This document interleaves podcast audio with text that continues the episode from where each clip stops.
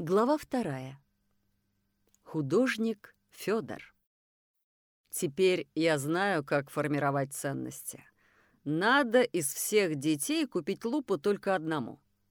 Тогда для тех, кому не досталось, лупа будет ценностью. Если же купить сразу много луп, они их выбросят, разобьют. На том дело и кончится. Папа Гаврилов.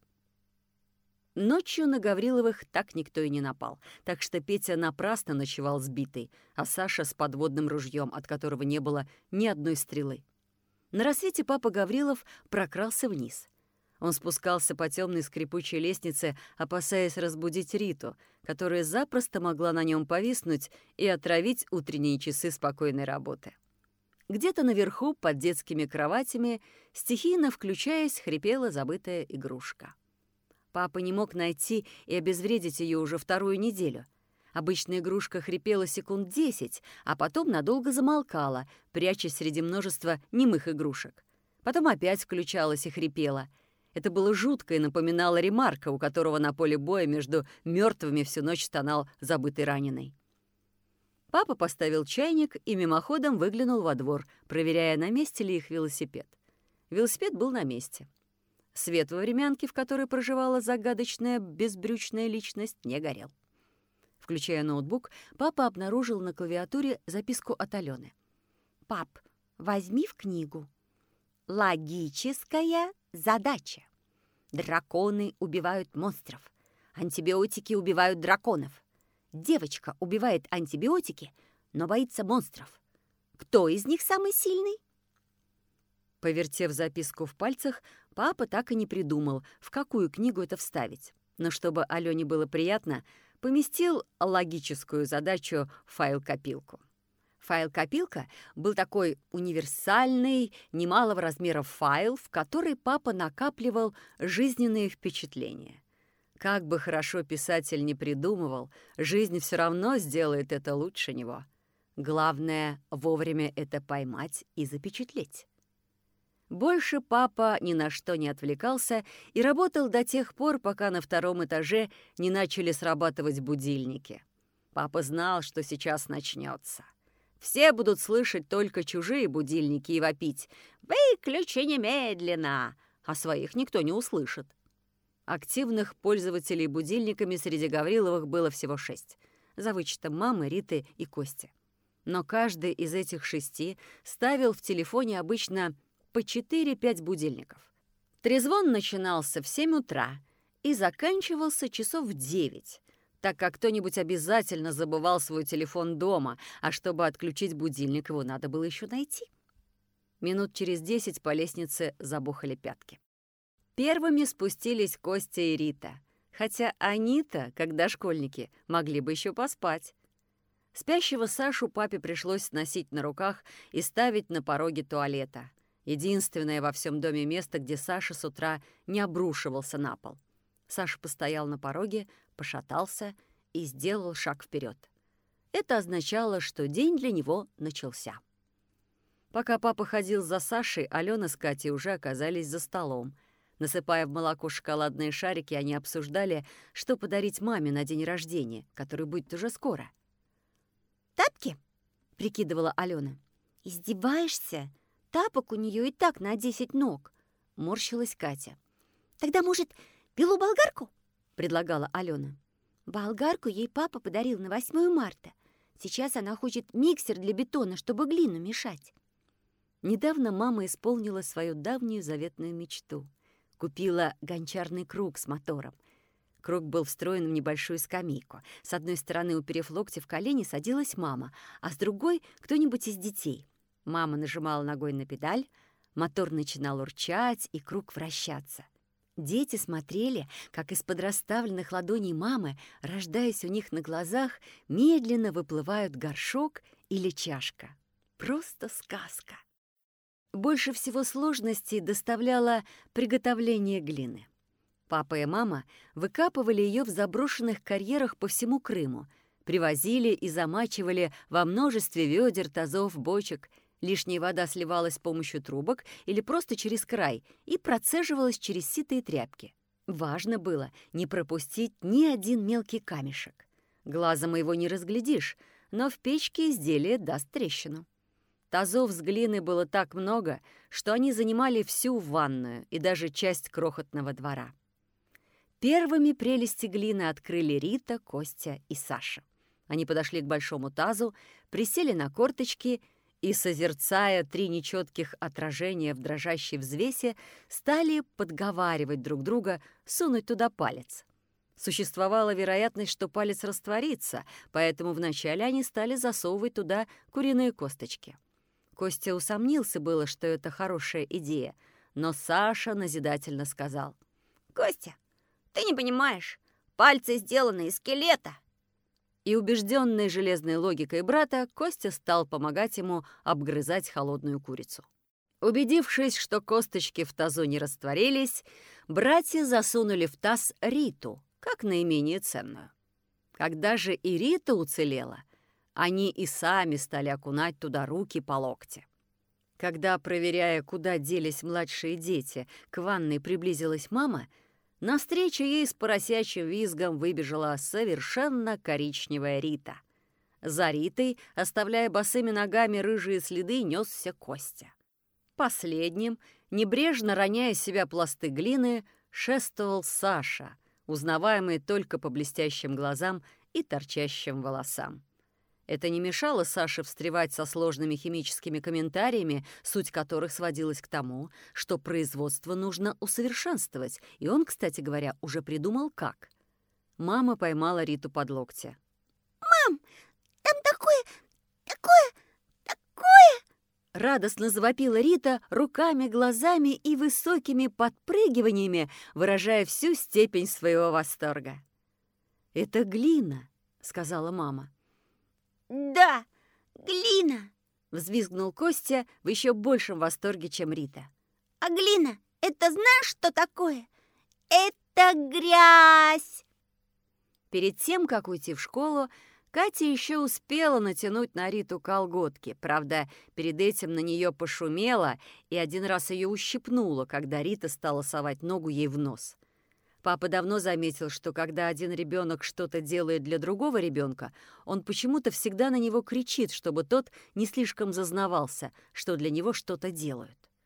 Потом мама стала собирать Риту в садик, а Костя остался дома, потому что ему надо было к врачу.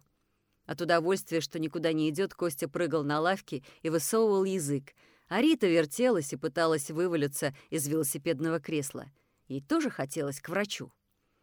«Рита, орешь, как резаная?» — поинтересовался Костя. «Я не резаная! Он сказал, что я резаная!» — завопила Рита, дергая маму за рукав. «Рита, не создавай скандал», — сказала мама и увезла Риту в садик. А папа опять сел печатать. Когда мама вернулась из садика, то на участке увидела Костю, удравшего из дома тайком от папы. Костя был в огромных резиновых шлепанцах на босу ногу, в трусах и майке, но зато в зимней шапке с ушами, надевать которую уже вошло у него в привычку. Костя все делал с опозданием на один сезон. Зимой пытался носить резиновые сапоги, летом теплую куртку, а осенью — шорты. Сейчас Костя стоял перед входом во времянку, дверь в которую была распахнута настежь. На высоком пороге времянки сидел вчерашний таинственный кто-то там и ел кильку в томате, поддевая ее какой-то щепочкой. «Гутен, как говорится, морген, фрау!» — приветствовал он маму. «Вы, конечно, уже видели кедр ливанский?» «Какой еще кедр?» — озадаченно спросила мама. Кто-то там вскинул щепочку — и, нанизанный на нее килькой, показал на крышу времянки. «Обратите внимание на маленькое дерево, проросшее в шифере. И, умоляю вас, не надо утверждать, что это сосна. У сосен никогда не бывает накрененных вершин. Накрененная вершина — это визитная карточка кедра ливанского». Пока мама ошеломленно созерцала кедр ливанский — очень походивший на обычный бурьян. Кто-то там вскочил и, галантно подхватив мамин велосипед за руль, помог ей прислонить его к стене. «А что у вас, позвольте спросить, за чудо-машина?» — поинтересовался он. «Вот, купили по объявлению», — рассеянно отозвалась мама. «Дорого?» «Да нет, не очень». Кто-то там опять взмахнул своей щепочкой, перед этим ловко подхватив с нее губами кильку. «Вот ослы! Сами не понимают, что продают. Это же немецкий велосипед с удлиненной туристической рамой. Он бесценен, поскольку сделан из космических сплавов с добавлением платины. Его прямо сейчас можно променять на легковой автомобиль. Вот, выйти из ворот и променять, если попасть на знающего человека. Согласны? Меняем?» Мама испуганно замотала головой. «Ну, дело хозяйское». Легко уступил кто-то там. «Не хотите машину и не надо. Кстати, а у вас ложки случайно нет? А то, понимаете, какая пертурбация. Мою ложку, князя Потемкина ложка, серебряная с гербом. Недавно украл один асоциальный элемент, когда я случайно уснул на вокзале. Я был смертельно болен. Температура 42. Жар и одновременно, понимаете ли, бледность. Этот тип элементарно решил, что я помер. Оглянувшись на Костю, который наблюдал за кто-то тамом, распахнув рот до самых гланд, мама отправилась в дом за ложкой. «И прихватите, пожалуйста, хлеба. Я изголодался, поскольку последние 200 километров прошел пешком. После кражи на вокзале остался совершенно без средств». Крикнул ей вслед кто-то там. Мама взяла хлеба, кабачковой икры — а заодно захватила и папу, сообщив ему, что его вчерашний гость проснулся. Папа вышел вместе с мамой. Чтобы не выдать, что папа взят для охраны, мама доверила ему нести ложку. «Good morning, мэн светлый и бродатый!» Закричал кто-то там папе, переходя с немецкого на английский. «Это вы вчера стучались в мое скромное уединилище? Простите, я был несколько неглиже» и не осмелился, так сказать, приветствовать, чтобы не быть двусмысленно понятым. Папа Гаврилов заверил его, что ничего страшного, ерунда. «Очень-очень рад!» — воскликнул гость, стискивая папе руку и начиная с большой энергии дергать ее вверх и вниз. «Позвольте представиться, Федор Скрипник». Где-то в небе прогремел гром.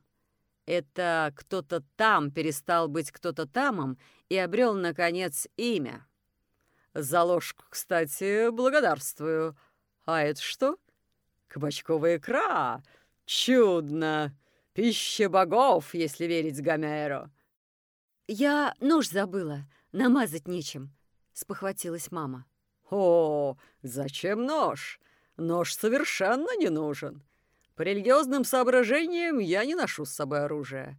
Я даже рыбу ловлю голыми руками. Заверил ее Федор и очень быстро и ловко накрошил хлеб в кабачковую икру. Потом перемешал и, вытаскивая хлеб ложкой, стал есть. «В прошлый раз я гостил у тетушки, лет восемь назад», — поведал он, кивая на временку. «Увы, она не дождалась меня. Вы, конечно, ее знали?» Папа сказал, что не знали. Федор, испытавший как будто некоторое облегчение, зацокал языком. «Ай-яй-яй! Как так можно? Уникальная была дама. Единственная в городе женщина-снайпер. Лично застрелила 302 фашиста, и еще 200 ей не засчитали. Почему? Она ходила на задание всегда одна, за линию фронта. Хлопнет двух-трех фрицев, а никто этого не видел. Вот и не засчитают.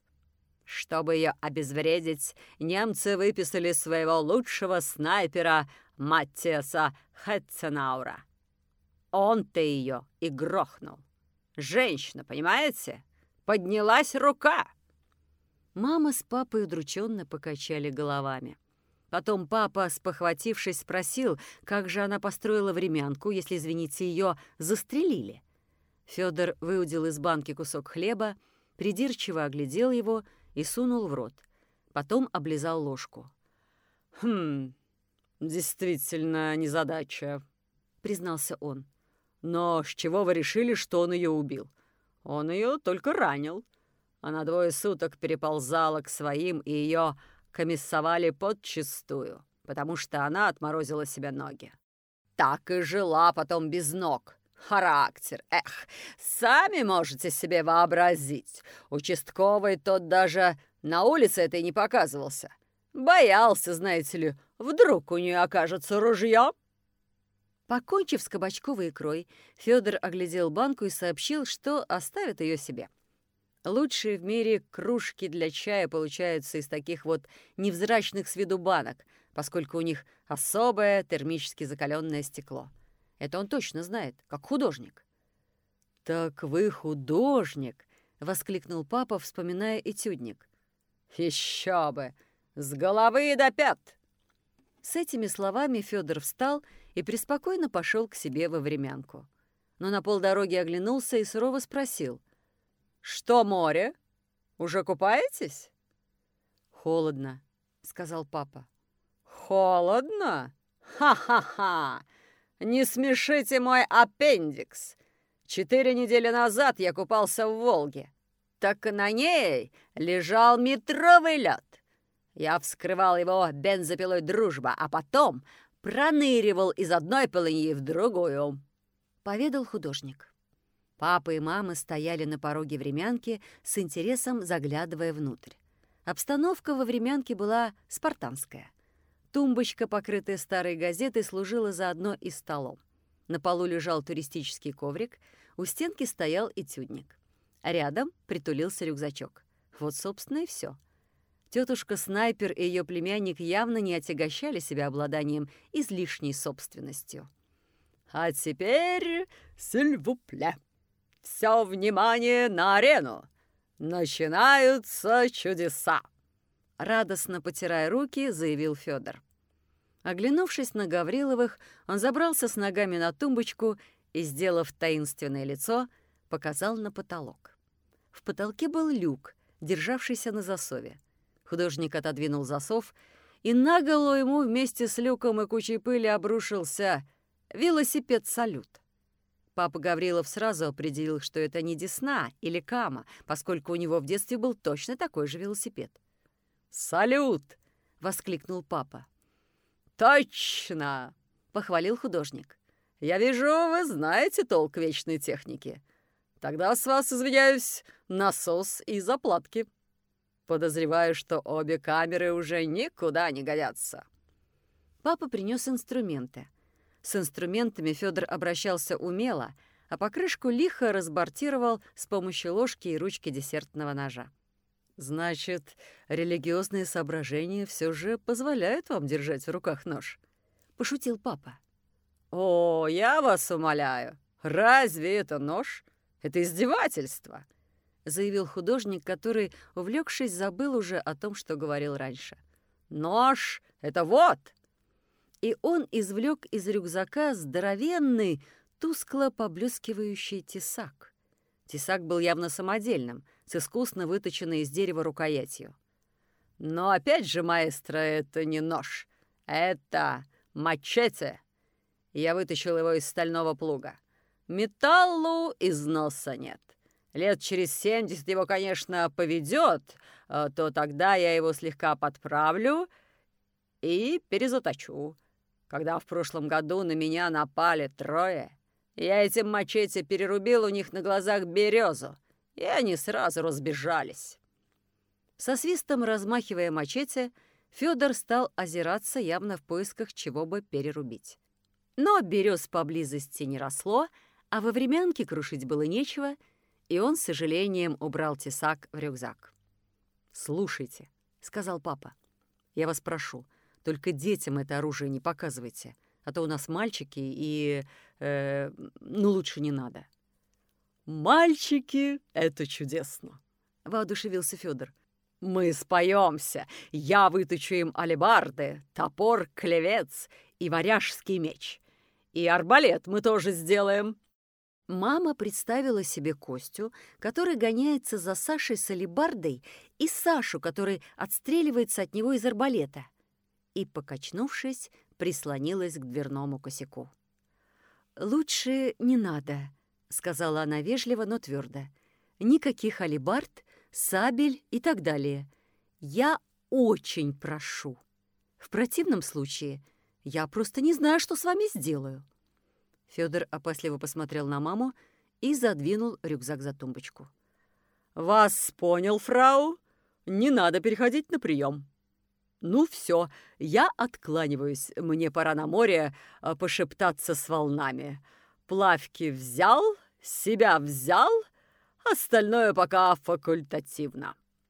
С этими словами он выкатил велосипед за ворота, забрался на него и уехал. От долгого простоя салют поскрипывал, но в целом вел себя бодро. Вечная техника. Лет через пятьдесят можно поменять ниппель, а еще лет через девяносто покрасить багажник, — сказал папа. Мама засмеялась. Веселый человек этот Федор, детям он понравится, — сказала она. Что да, то да, — ответил папа осторожно.